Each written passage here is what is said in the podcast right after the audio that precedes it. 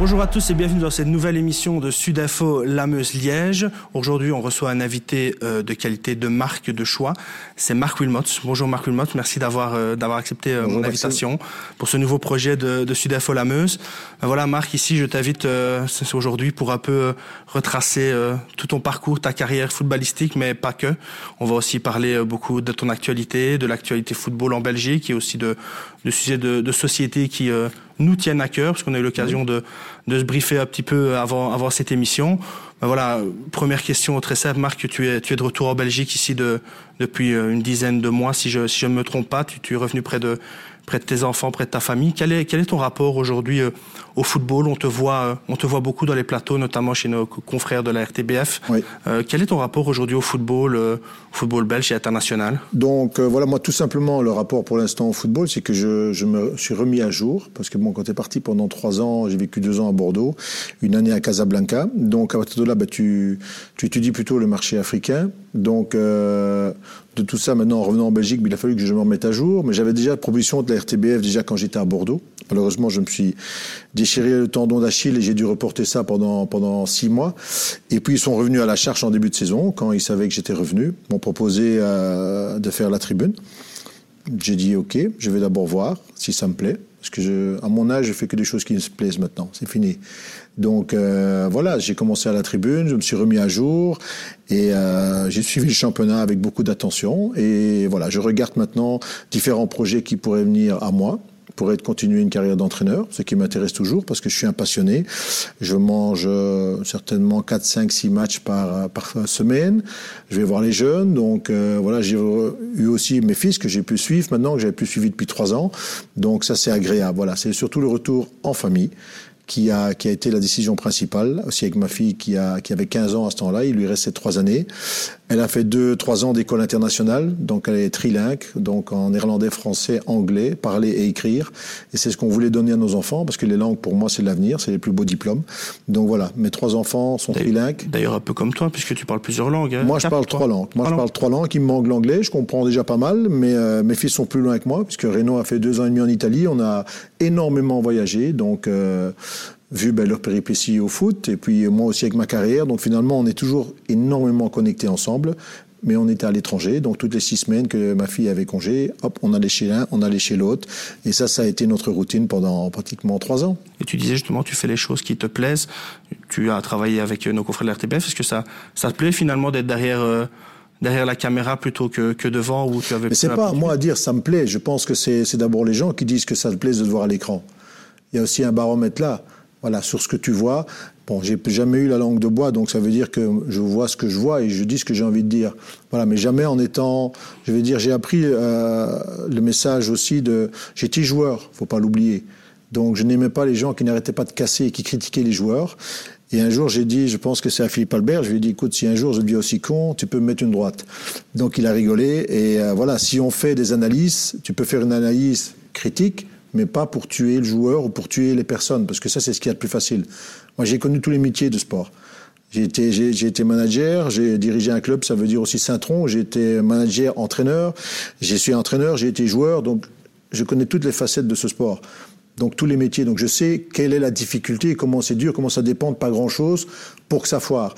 Donc à partir de là, je respecte déjà la profession et tu peux faire vraiment quelque chose de positif tout en mettant peut-être des critères comme je viens de le faire sur le dernier match ici qu'on a eu avec les Diables. Je dis pourquoi on invente les choses en mettant Castagne au milieu de terrain? Voilà, ça c'est une c'est ça qui ne marchait pas, parce qu'à ce moment-là, nos côtés doivent revenir et on ne joue plus avec la force de nos côtés qui sont Doku et Luque Baggio, ils doivent plus penser à revenir. Et voilà. Et là, on rentre dans un débat tactique intéressant. Pourquoi? Pour trouver la solution pour ce qu'on doit faire. Ça, c'est ce que tu apportes au public. Oui, on sent toujours que tu aimes autant l'analyse, puisque chaque fois qu'on peut te voir sur, euh, sur les plateaux et tu viens d'en faire la démonstration ici, tu as toujours une analyse très euh, pertinente. Ça veut dire que tu es toujours aussi à jour dans ton rôle d'entraîneur, malgré la dernière expérience que tu as eue au, Maroc, tu restes toujours à jour. Tu, tu regardes 5, 6 matchs, tu te concentres principalement sur quoi comme type de match? Le championnat belge, c'est ça qui t'intéresse principalement aujourd'hui? Euh, Là, j'ai regardé pas mal le championnat belge, oui, parce que bon, je l'avais complètement zappé pendant, pendant 3 ans. Donc c'est là, quand tu fais une émission, si tu fais quelque chose, tu dois essayer d'être bon. Et qu'est-ce que tu repenses justement de ce championnat belge? Je trouve qu'il a évolué sur les 3, 4, 5 dernières années. D'ailleurs, la preuve, on a trois équipes qui ont été en quart de finale. Donc, au niveau européen, c'est ce que j'ai toujours dit. Le baromètre, c'est les, les, Coupes d'Europe. Et depuis X ans, on disait qu'il était bon, mais on passait plus le mois de décembre. Tu peux pas dire qu'il est bon alors. Je suis désolé. Non, là on a. L'Europe pour toi, ça reste vraiment le baromètre pour un championnat? oui, de temps en temps, si tu es battu au penalty, si tu es battu ça, ça, bon, t'es pas loin. Mais beaucoup de nos clubs ne parvenaient plus à passer l'hiver. C'était un exploit.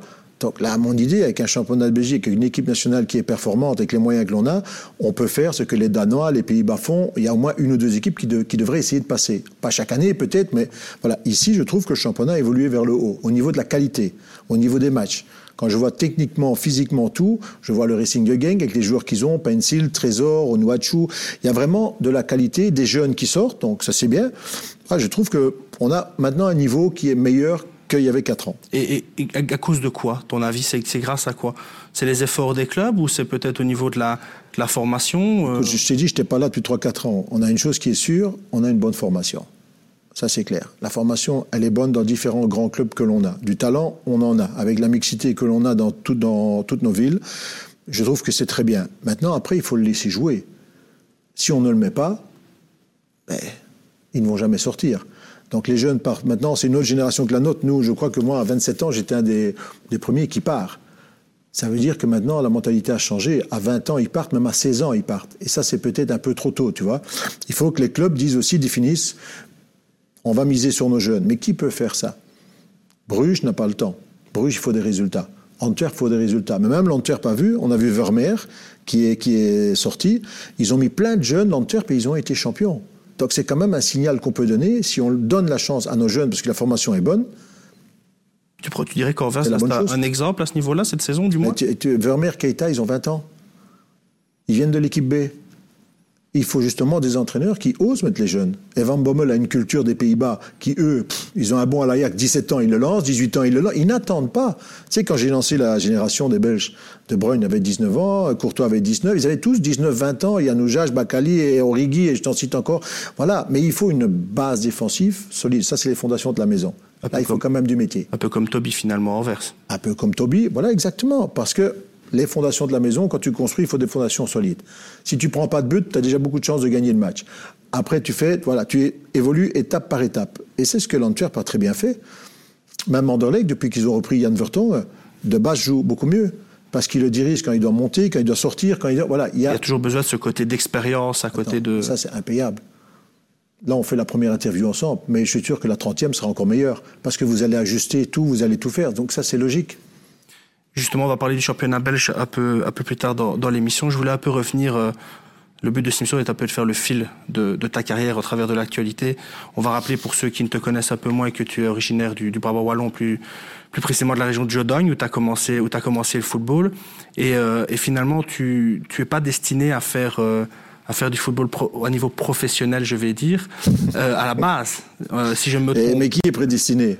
Dis-moi quand tu bah, commences. On disait justement les jeunes, de plus en plus jeunes aujourd'hui, on a l'impression qu'ils sont un peu. Euh, un ah, peu ils ont les académies maintenant. Évidemment. Ils ont les académies maintenant qui ont été créées partout dans les 5-6 grands clubs. Donc euh, voilà, on a des infrastructures qui sont là.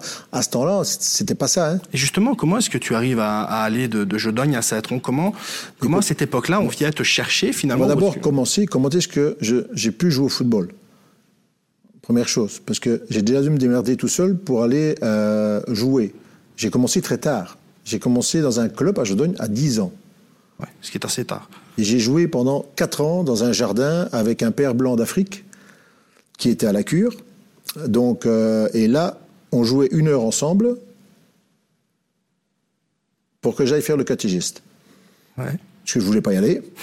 et il me dit, écoute, si tu viens, on fera une heure ensemble. Et c'était déjà un père blanc d'Afrique qui aimait le foot, qui m'a expliqué au Congo, qui était là, avec tous les petits Africains qui mettaient deux bâtons et qui jouaient sur un terrain. Voilà. Et là, on avait juste nous autres un sapin qui servait, si tu veux, d'adversaire, ballon à gauche, ballon à droite, et tu frappes. Et celui qui a marqué cinq buts, on changeait. Donc pour moi, le football, je résumais gardien de but, frapper. Voilà. Et j'ai fait ça pendant pendant quatre ans jusqu'à un moment donné où il y a une fête au village et il y avait un match de pensionnés ou je sais pas euh, de vieux. Et puis il y avait un match de jeunes. C'était les jeunes de Jodogne qui sont venus. Et qu'est-ce que fait mon curé? Il va trouver. L'entraîneur il lui dit euh, moi j'entraîne un jeune fait 4 ans. Tu dois essayer. Il est bon. Tu dois le prendre et qu'est-ce qui se passe? Ah bah oui il est où? Il est là. Et ils m'ont fait rentrer dans ce dans ce match de jeunes. Évidemment moi je savais pas ce que c'était un hors-jeu hein. Et oui, je venais. C'est comme si tu avais lâché une bête sauvage sur un terrain. Voilà.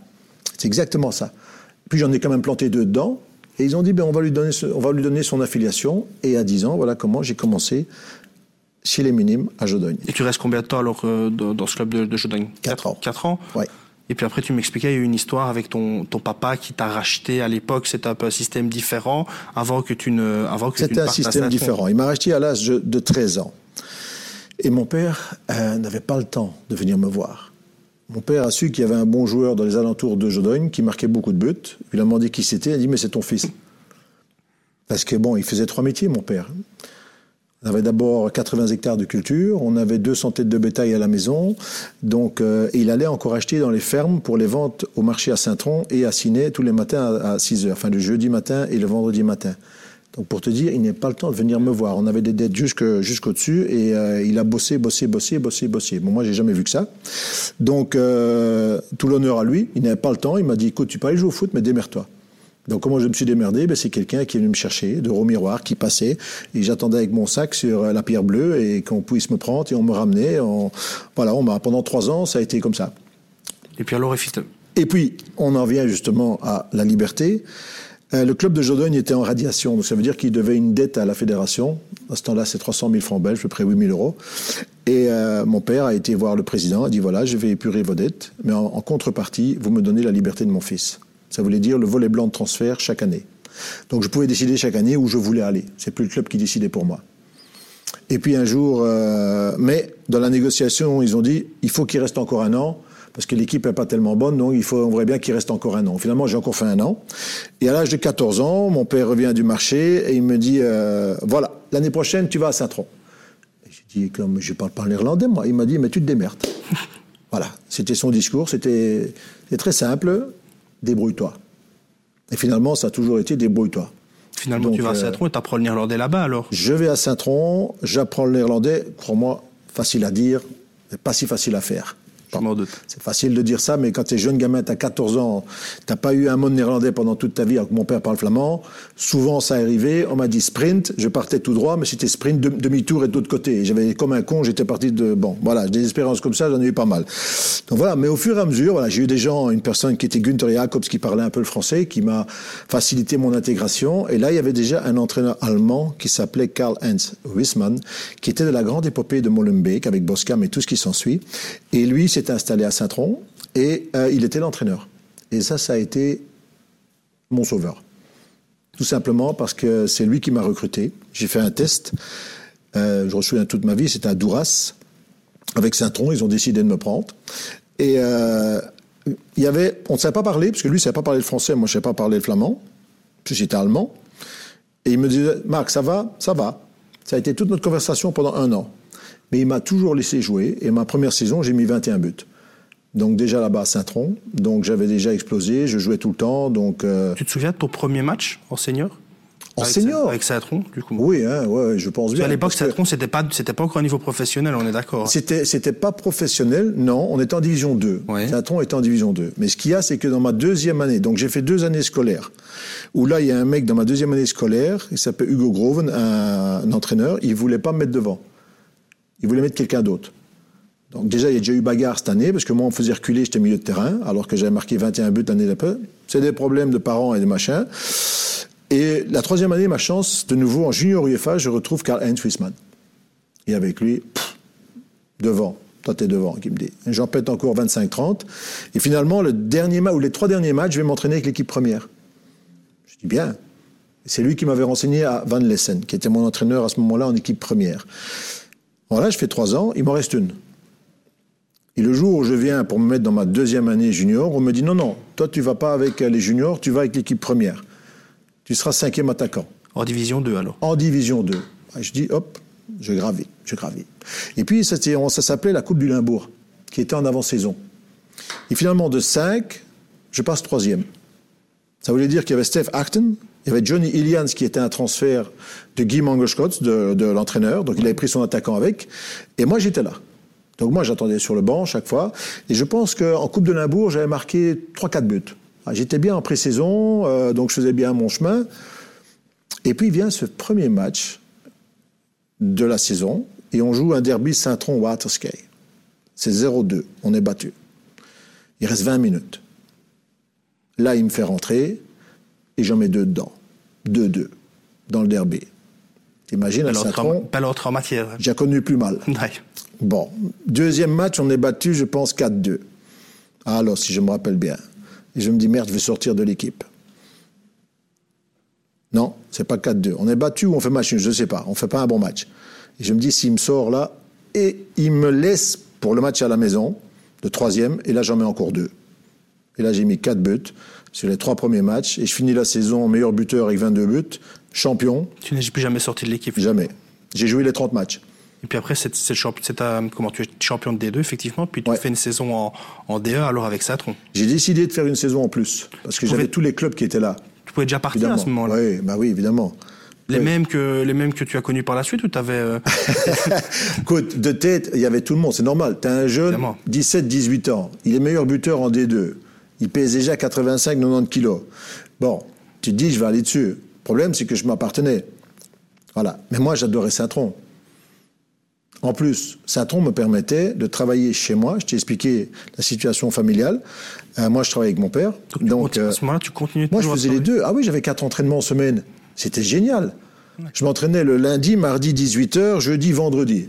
Et tu allais travailler alors à la ferme avec ton papa Mais t'as vu toute la journée, j'ai quand même pas rien foutre quand même. Non, c'est vrai, maintenant, aujourd'hui, il y en a qui, euh, qui se contentent bah, de ça. Oui, bon, mais bon, moi, j'ai jamais connu ça, tu vois. Donc, euh, voilà, moi, il fallait que ma journée soit occupée. Il fallait que je bosse du matin jusqu'au soir. Et quand j'allais au foot, le foot, c'était pas un travail.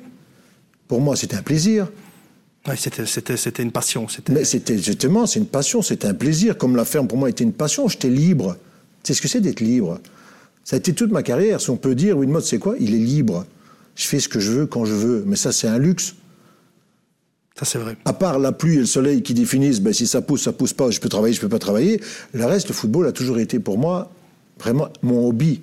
C'est pour ça alors que tu, tu fais cette année en plus ça Oui, c'est pour ça que je fais mon année, comme ça, ça me permet de continuer avec mon père. Et puis, si tu réfléchis un petit peu, tu dis, attends, on monte en D1, je monte avec l'équipe que je connais, tu vois, donc je me plais bien là, pourquoi je ne resterai pas un an, je fais mes marques, et puis je verrai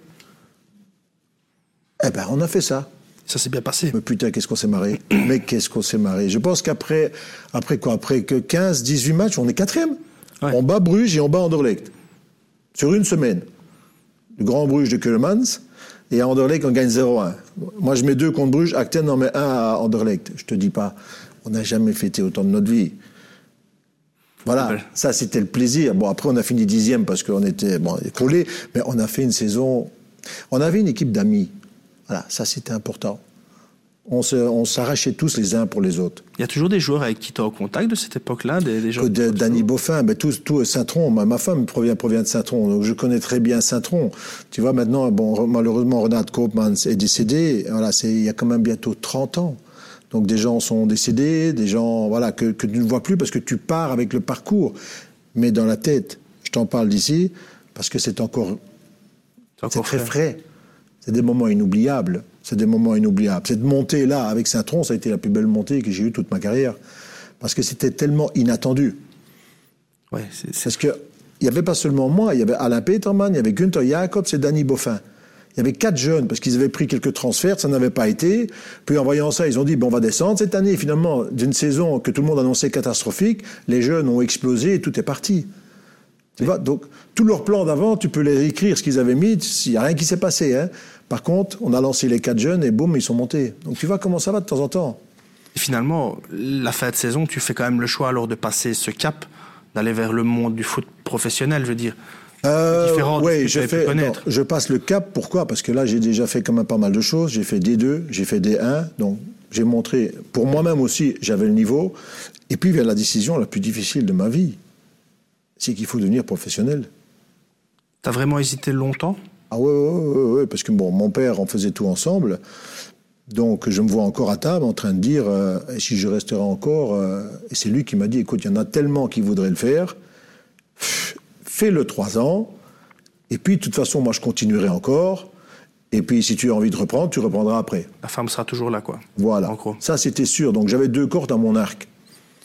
Voilà. C'est pour ça que ça, le choix était peut-être un peu plus facile. euh. C'était plus facile, oui, mais tu vois, dans ma tête, j'étais pas. J'ai dû. Tu vois, tu imagines que j'ai dû hésiter. Oui, chose qu'aujourd'hui est impensable. Voilà. Et exact. et finalement, tu choisis, euh, tu choisis Malines. Je m'ai choisi Malines euh, avant, avant, avant le standard. On a une petite surprise pour toi. C'est une relique. C'est presque, c'est presque dans un musée qu'elle devrait être. Donc, regarde, ça doit te rappeler des souvenirs. Ah oui. C'est une vareuse que tu as, que tu as portée. Avec le numéro 12, évidemment, à l'époque. 12 remplaçant, exact. Et il n'y avait pas encore de, de, flocage. De première année, c'est ça, c'est ça que j'avais. C'est ta première année à Malines, ça. Parce que quand je suis arrivé, ils étaient champions d'Europe. Faut pas l'oublier. Exactement. Et tu joues d'ailleurs, là, tes premiers matchs avec Malines officiels, c'est la Super Coupe d'Europe. Oui. Que tu joues face euh, au PSV Eindhoven. Euh, on gagne 3-0 à la maison et là-bas, a battu 1-0 ou 0-0. Contre Eric Guéret, je pense. Eric Guéret, Romario, Ronald Koeman. Et je pense que dans ton équipe, tu avais le frère euh, de Ronald Koeman qui jouait. Erwin. Erwin qui jouait. Erwin avec Karl Hofkins qui était là aussi. Aussi, aussi un Pays-Bas, des Hollandais. On a quelques Hollandais chez nous. Hein. Avec Rutgers Bosman, on avait quatre. Est-ce que, est-ce que à ce moment-là, quand tu arrives à Malines et que tu joues ce premier match international, finalement, tu comprends que tu rentres dans une autre dimension, que ça va changer, que, que, tu passes à un cap, que, que ça va changer ta carrière et peut-être ta vie, tout ça? Là, j'ai compris que le plaisir, il n'était plus d'actualité. On était rentré dans la guerre. Ouais, la guerre d'avoir sa place, d'être performant tout le temps, de moins avoir de plaisir comme ça. Mais tu passes d'un club où on a le plaisir de jouer, où bah, si on gagne une fois contre dans l'équipe Bruges, on est content, à un club qui, euh, qui est déjà bien structuré. Si tu vois comment John Cardier avait fait ça, avec Paul Courant, Kirt Lermite, c'était les deux managers, comment tout était déjà mis en place, comment le système mis en place, les répétitions, tu vois, le shadow game, comment on n'était plus libre de ces mouvements. Là, c'était l'entraîneur qui disait il faut aller là, il faut aller là. Quand le centre vient, le premier vos premiers poteaux, et si, et là. Là, pour moi, c'était extrêmement compliqué parce que je l'avais jamais fait. Moi, j'étais un attaquant d'instinct. Oui. Voilà, moi, je marquais les buts, moi, c'était ma surface. Mais techniquement, j'étais pas bon. Tu faisais un 1-2 avec moi parce que j'étais un outil brut. Et c'est ce que, c'est pour ça que j'étais à Malines aussi, parce que je me suis dit, à Malines, on m'a bien dit, voilà, on sait comment tu es, on sait comment tu vis, on sait ce qu'on veut faire avec toi. Ils m'ont mis un plan sur trois ans. La première année, c'était m'adapter, le jeu de position, savoir comment étaient les courses, tout le bazar, parce que Pete Dunbourg était là, qui était un monument à Malines. Et Pete était assez vieux, on m'a dit, toi, tu es derrière Pete, et après un an, Pete partira, et c'est toi qui prendras la position. Et la troisième année sera l'équipe nationale. Le plan me convenait bien, parce que j'avais le temps d'apprendre, de faire mon métier. Voilà. C'est ça qui a vraiment décidé ton choix parce que je pense qu'à l'époque, tu as aussi un panel de clubs qui sont intéressés. Déjà le standard, si je ne me trompe pas à l'époque. Et tu fais le choix finalement d'aller. Euh, ne te trompe pas. D'aller à Malines. Non, grâce à Michel Prudhomme aussi, qui m'a convaincu d'aller. Euh, c'est quand j'ai été voir le standard, que Michel était au standard, qui m'a dit Mais tu viens avec moi à Malines. On va, on va te, t'aider, on va le faire. Ce que Michel a fait, a dit et a fait. Donc, euh, avec Philippe qui est venu après. Donc, on, était, on, a, on, on a évolué parce qu'on a beaucoup travaillé, Philippe et moi, après les entraînements. On a fait des séances, une demi-heure, trois quarts d'heure en plus. Vous aviez le même âge, vous êtes la même génération. On avait la même génération, on avait la même envie. On était aussi des mecs qui étaient euh, au niveau physique très costauds. Mais finalement, tu vois que techniquement, tu peux t'améliorer tout le temps. Déjà, les terrains à Malines, c'était des billards. C'était les plus beaux terrains de Belgique. C'était magnifique. Donc tout était mis à Malines pour que le jeune puisse progresser. ils en ont fait plein. Versavel, Emers, tout ça. On avait tous les internationaux presque venaient de Malines. À ce temps-là, je pense qu'on était, allez, sans crier trop fort, dans les dix meilleures équipes d'Europe qui dominaient l'Europe. Tu t'imagines le niveau que c'était? Oui, non, c'était, c'était quelque chose, Malines, à l'époque. D'ailleurs, vous êtes, euh, je me trompe pas, l'année où tu arrives, ou l'année suivante, vous êtes champion de Belgique C'était, moi, la première année que je suis arrivé, je, suis champion la première année et je gagne la Super Coupe. C'est ça. Et la deuxième, c'est les fameux matchs contre l'AC Milan. Ouais où on est éliminé en quart de finale. Les prolongations. on a été volé, sincèrement. J'ai déjà été volé dans ma vie, ça je te le dis. Et euh, oui, il a un mètre au jeu, tu peux regarder tout ce que tu veux, il a un mètre au jeu. Mais bon, tu es à Milan, tu es le petit Maline qui ne représente pas grand-chose. Prud'homme est dans un état de grâce exceptionnel. Si on va au penalty, je pense qu'on est sûr qu'on y allait. Tu vois, qu'on passait. Ça, eux le savaient. Et surtout qu'en face, tu as le grand AC Milan qui ah. gagne cette année-là. Ulysse Van Basten, Rijkaard, Baresi, Maldini. Donc c'était pas c'est pas les pipots de service. Non, et il la gagne. Donc, cette année-là, il la gagne. Et il la gagne. Mais nous, on était plus forts. Tu vois le match au Ezel, on a deux poteaux. Donc là, tactiquement, on les avait contrés parce que, si tu veux, c'est bien. Tu vois, c'est ça ce qui j'aime bien, c'est de faire les plans avant. Donc, qu'est-ce qui se passe? Baresi et Rijkaard, chaque fois, ils jouent leur jeu sur un dégagement. Ils montent. Mais nous, on avait étudié ça. Donc ça veut dire ils mettent les attaquants. C'était moi et Bosman qui étaient attaquants. Donc nous, Quand on voyait Prudhomme qui dégage, qu'est-ce qu'on fait? On sprint vers notre camp. Et nos deux milieux partent. On s'est retrouvé deux fois tout seul devant le gardien avec ça. Hein. tu vois? C'est ça qui fait changer de temps en temps le cours des matchs. voilà. Parce que techniquement, on était très bon. Mais là, on a deux poteaux et à Milan, on se fait voler. Ça reste un regret pour toi, cette, cette Évidemment que c'est un regret. C'est pas tout le temps que tu arrives pour jouer une demi-finale. c'est ça, c'est ce moment-là.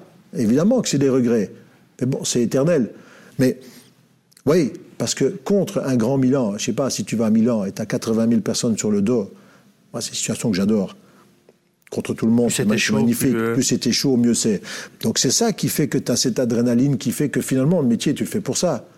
Après, quand c'est, bon, quand c'est juste, ils sont plus forts. Il n'y a rien à dire. Mais quand c'est sur une décision comme ça, ben, tous les mecs, ça fait râler. Ça paraît logique. Des pareils, j'en ai eu un paquet. Hein.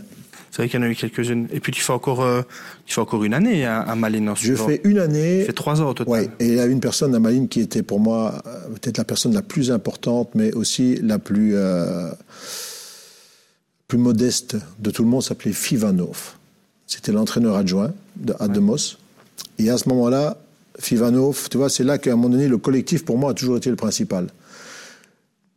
On a eu Ruud Kroll à un moment. Et après euh, six mois, Ruud Kroll, il est mis dehors. Et c'est Fivanov qui reprend. Et Fim m'a fait évoluer une position de milieu récupérateur aussi. Parce que Malines avait des problèmes partout, on n'avait plus que 11 joueurs. Il met la feuille devant moi et il dit voilà, il y a Ekelkamp et 6 Severens. Ils ne savent pas jouer mieux, ça c'est sûr. Donc euh, il n'y a que toi, est-ce que tu veux bien le faire? Bah, J'ai dit écoute, je vais essayer. J'ai joué milieu, milieu récupérateur numéro 6 tout seul, déjà contre le standard. Et euh, on a gagné 3-1. Et j'avais aussi une âme pour jouer au milieu.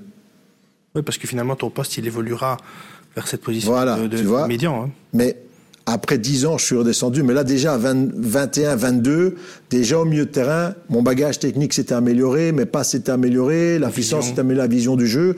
Tu vois, donc, finalement, d'un élément brut, puis tu regardes le dernier match que j'ai fait contre le Brésil, tu as compris l'évolution.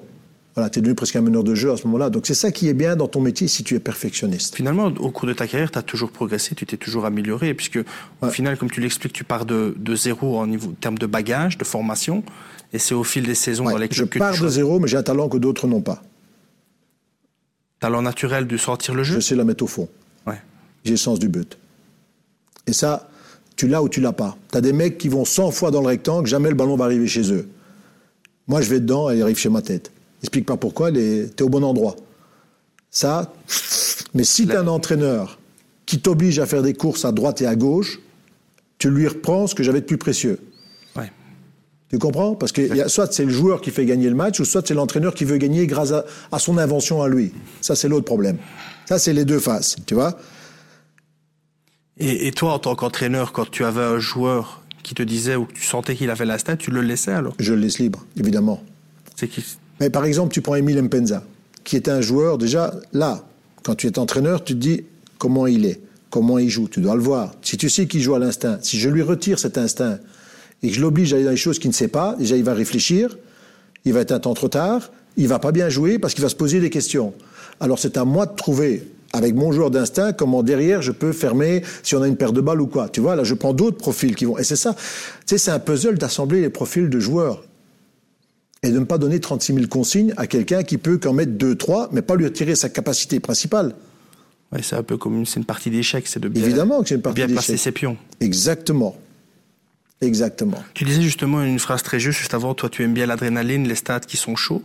Quand tu quittes Malines, c'est déjà un stade avec un public euh, très très chaud, mais tu vas au Standard de Liège. Euh, bon, à cette époque-là, on, fait toujours maintenant, évidemment, les supporters sont très euh, fervents, mmh. ardents comme, le, comme la cité, je peux dire. pourquoi tu pourquoi tu vas au Standard? C'est un club qui t'a toujours attiré en tant que joueur? Parce que tu as eu les propositions avant, on le dit, quand tu parles de Saint-Tron et de Malines, avant d'aller à Malines, tu, tu, peux aussi y aller. Euh, qu'est-ce qui a, qu'est-ce qui fait que tu y vas? Si j'avais suivi mon cœur, j'aurais été au standard. Mais à un moment donné, il y a un plan de carrière où tu dois gravir les échelons petit à petit. Et je t'ai expliqué le plan que Malines m'avait fait, sans me mettre la pression, en me laissant évoluer pendant trois ans. Et finalement, tout s'est passé comme, il fallait. Par contre, Malines m'a fait un coup de vache ça veut dire que comme je m'appartenais avec mon père, dans ma deuxième année, Malines, La troisième qui devait être pour moi, si tu as bien tout suivi, c'est moi qui devais jouer titulaire. Ils ont acheté 6 Severins, cher. Et lui devait jouer. Alors, il se passe euh, six mois, si je ne raconte pas de bêtises. C'était avant, c'est la deuxième année, pardon. La deuxième année, ils ont acheté 6 Severins. Et c'est là que je devais commencer à jouer titulaire. J'ai trois entorses qui, se passent dans le premier tour. Et puis, je sens un peu les choses. Premier match du deuxième tour, on va à Bruges. Je suis en tribune, je suis même pas sur le banc. Ils perdent 3-0. Branle-bas de combat à Malines. J'ai rien à voir, je suis en tribune. Là, j'ai cinq joueurs qui sont partis voir le président et le manager sportif pour dire il doit jouer. Wilmot doit jouer. Ah. Les cinq joueurs sont venus chez moi et m'ont dit voilà, tu as cinq matchs pour faire tes preuves. Ah bon Mais avant ça, j'avais été dans le bureau du directeur sportif et je lui avais dit écoute-moi bien, quoi qu'il arrive, je te le dis maintenant, il me reste un an et demi de contrat, tu peux mettre un an et demi en tribune, ou ce que tu veux, mais je ne signerai plus jamais un contrat ici. Et pour celui qui me connaît, c'était clair. Les joueurs me donnent la chance. Sur les cinq matchs, je mets huit buts. Puis vient l'AC Milan et tout ce qui s'ensuit, et je pars au mondial. En 90, parce que celui-là, on l'a zappé. Donc finalement, de la place tribune, en quatre mois, je pars au mondial. Beau retournement, beau retournement de situation. Beau, beau, retournement de situation. Voilà, on peut appeler ça ainsi. Mais dans ma tête, c'était mort. Pour reprolonger, c'était fini. Après, la troisième année commence. Et je signe au standard au mois de novembre déjà. Ah oui, donc tu sais déjà que tu vas au standard. Et j'ai fait une grosse connerie. Laquelle? Je le dis. Et, finalement, tu joues moins alors? Non, mais je me suis fait siffler pendant, pendant six mois. C'est pas grave. Je marquais un but pour Maline, je me faisais siffler. C'est aussi une expérience assez comique. Tu vois, mais je leur en voulais pas. Je dis, ben voilà, il me siffle, ben c'est qui, c'est qui râle que je parte. Donc c'est qui m'aime bien dans le fond. Donc c'est assez, assez sympathique. Donc euh... et puis vient le dernier match où on joue au standard. Ah oui, t'es zappé celui-là. On joue au standard. Donc si le standard gagne, il est européen. Et moi, je dois battre le standard puisqu'on sait que j'y vais. Donc si je bats le standard, j'aurai pas de Coupe d'Europe l'année d'après. Mais je réfléchis pas comme ça, moi. Non. Moi, j'ai un contrat jusqu'au mois de juin. Donc, qu'est-ce qui se passe? On gagne 0-1, c'est moi qui marque. voilà. Et tu te fais siffler, du coup, pour être supporter du standard ou pas? Non pas, du, tout. Non, parce que je trouve ça, c'est l'honnêteté. Je suis désolé. Je viendrai après, mais j'ai un contrat jusqu'au 30 juin. Donc, je joue pour mon employeur. Ça me paraît logique dans ma tête. Ouais, et, et, finalement, c'est la meilleure des choses à faire. S'ils ne sont pas en Coupe d'Europe, c'est de leur faute. Ouais, ils auraient dû. Avec être meilleur. Point. Basta. C'est pas ce match-là qui décide ça. Non. Donc voilà, tu vois, mais on essaye toujours. Mais ça, c'est l'histoire réelle qui s'est passée, donc assez agréable.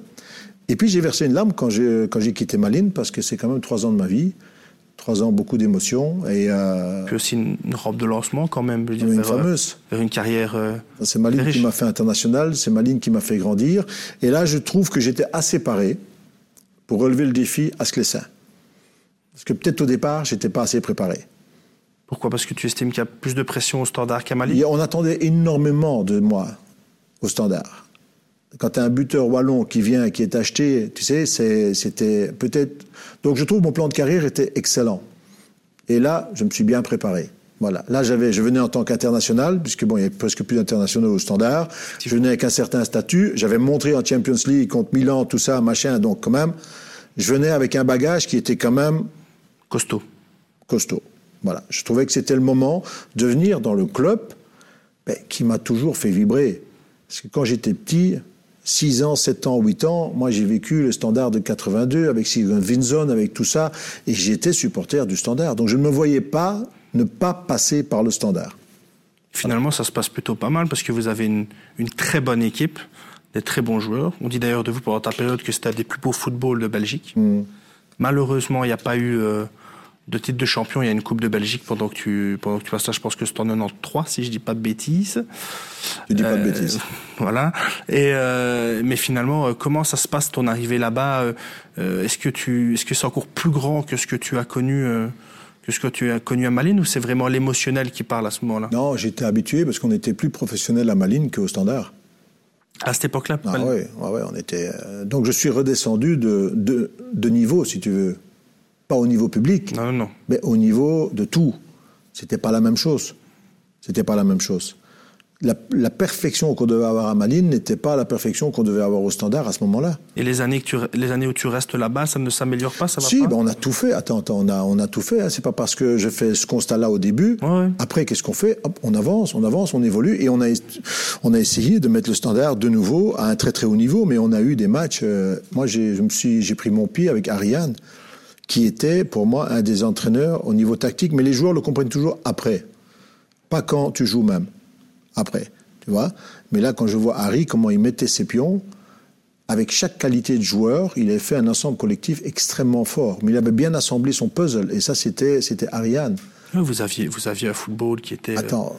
Super attractif. hein. Je me rappelle bien, Hasselmann était en point d'appui, tu avais Betagno, tu avais Voss avec de la vitesse de la percussion, moi je tournais derrière, on avait Pister, on avait Guy, Guy Ehlers, André Cruz. puis il y a Van mais ça c'est derrière. Ouais. Tu avais André, tu avais De Mol, tu avais Gossens qui est arrivé, tu avais Genot, tu avais Léonard. Donc ça c'est l'équipe quand même, on avait construit une fameuse équipe, hein, Retnik, Dunga qui était là encore, donc tu vois, on avait Gilbert derrière, on avait une solide équipe. Hein. Oui, il vous a pas, il vous a pas manqué grand chose à part ce titre, euh, titre de champion de Belgique. Non, Maintenant, il ouais. y a eu un grand Anderlecht aussi ces années-là. On a été volé une fois. Oui? Ah oui, non, une, belle fois. Parce que quand on était euh, à Anderlecht, je pense si on fait match nul, il reste un ou deux matchs après, on doit être champion. Et c'est le match où on a perdu à 10. Avec un but de Graham Rutschus et de Marc de, euh, de Grey, je pense. Et il y a Debil qui se fait exclure pour une faute sur, sur Dinga. Et euh, moi, je fais le 2-2. Il y a Alain Betagno qui, qui va jusqu'à la ligne, qui déborde, il centre. Mais donc, quand tu centres de la ligne, il centre en retrait. Je mets un plat du pied, je marque 2-2 hors jeu. T'as déjà vu ça, toi? Par après, je me suis dit, mais c'est pas tout autre chose. Je marque, je me dis, c'est pas possible. Ouais, il y a un problème sur ce coup Il y a un problème sur ce coup-là, tu vois. Mais subitement, tout le monde est amnésique. Et il n'y a personne qui relève. On attaque Robert parce qu'il n'a pas mis un homme sur. On, on- Je dis, mais attendez. Ah, tu vois, ça, ça me reste aussi en travers de la gorge. Parce que ça, si, logiquement, c'est but. Après, je dis à tout le monde, mais allez le revoir. Regardez-le. Centre en retrait. T'as déjà vu un hors-jeu sur un centre en retrait, toi Moi, j'ai jamais vu, hein. Boum. Voilà.